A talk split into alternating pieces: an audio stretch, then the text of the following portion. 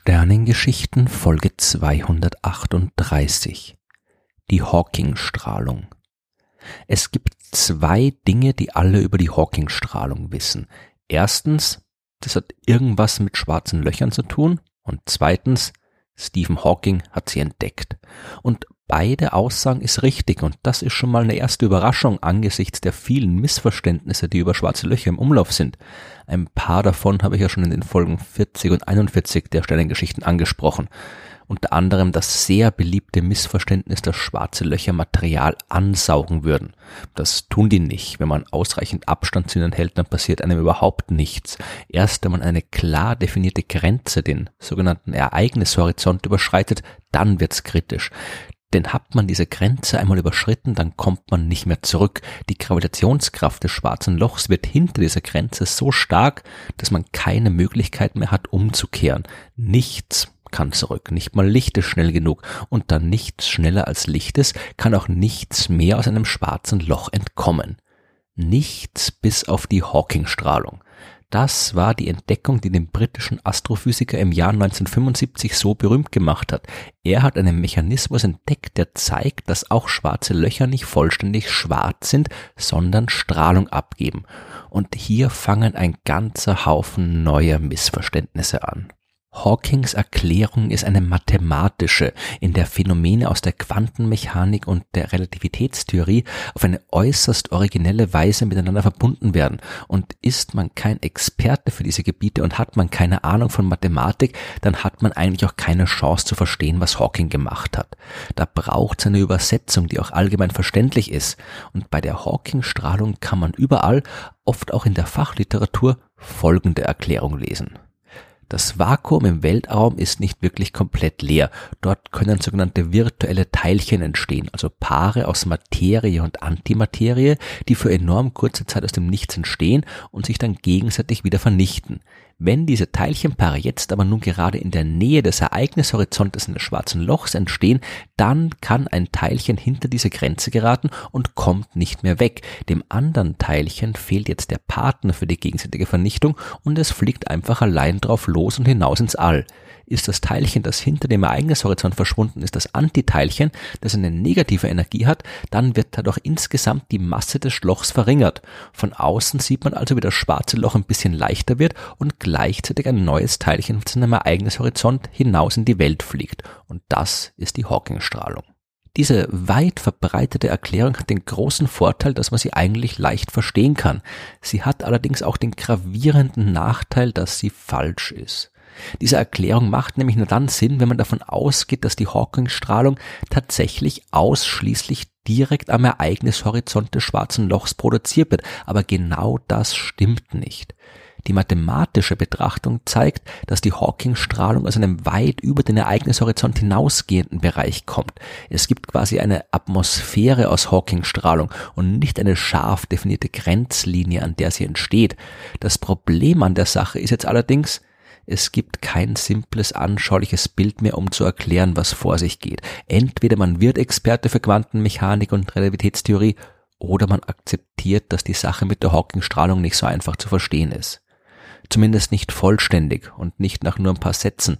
Man muss hier schon ein bisschen weiter zurückgehen, zurück bis zu solchen fundamentalen Fragen wie was ist ein Teilchen und vor allem was ist das Vakuum? Die simple Antwort, die wir anhand unserer Alltagserfahrung geben können, lautet, ein Teilchen ist ein Teilchen und ein Vakuum ist das, wo keine Teilchen sind.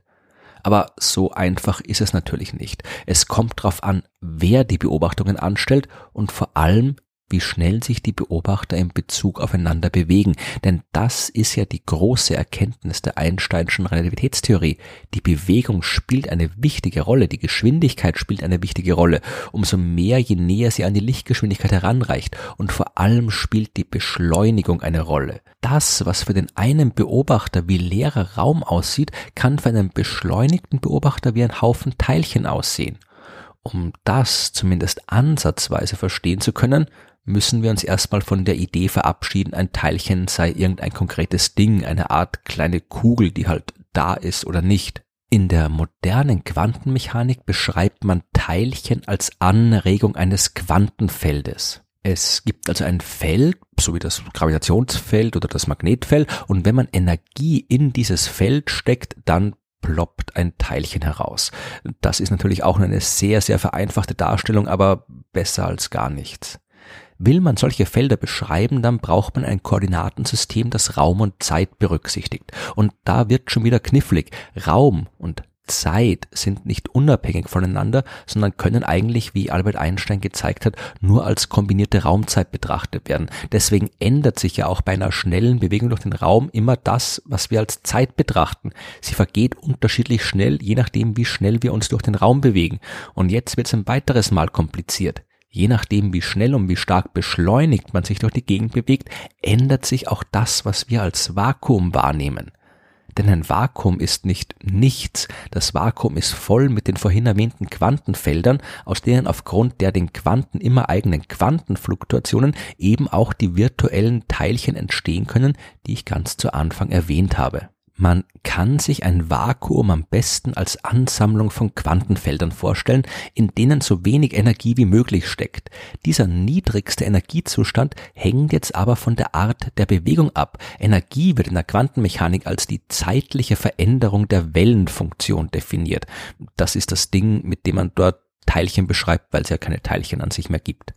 Und da taucht wieder mal die quantenmechanische Unschärfe auf. Da die Teilchen eben keine konkreten Dinger mehr sind, sondern durch wellenartige Funktionen beschrieben werden, kann man sie eben auch nicht konkret lokalisieren und sagen, genau da ist eins.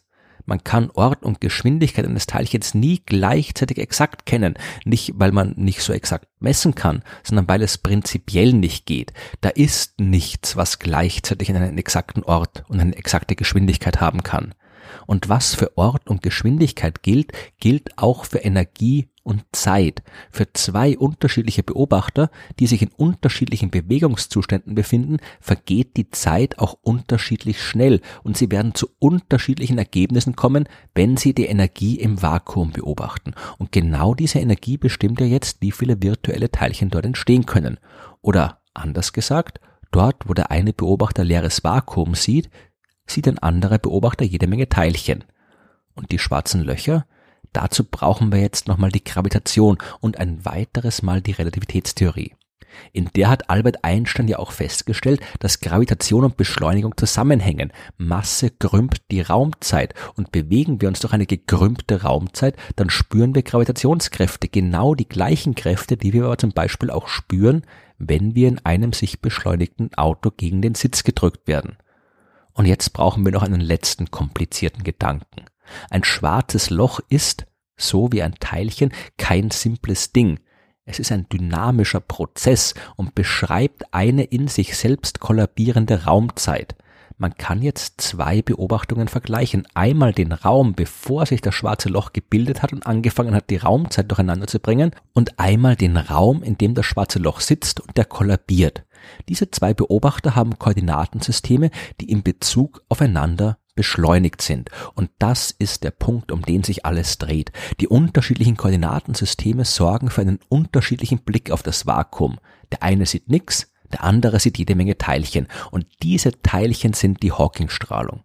Die Hawking-Strahlung ist also quasi das, was das schwarze Loch aus dem Vakuum gemacht hat, das zuvor da war. Diese Erklärung ist leider ein bisschen komplizierter und deutlich länger als die Geschichte mit den Teilchenpaaren am Ereignishorizont. Aber zumindest ist sie ein klein wenig richtiger.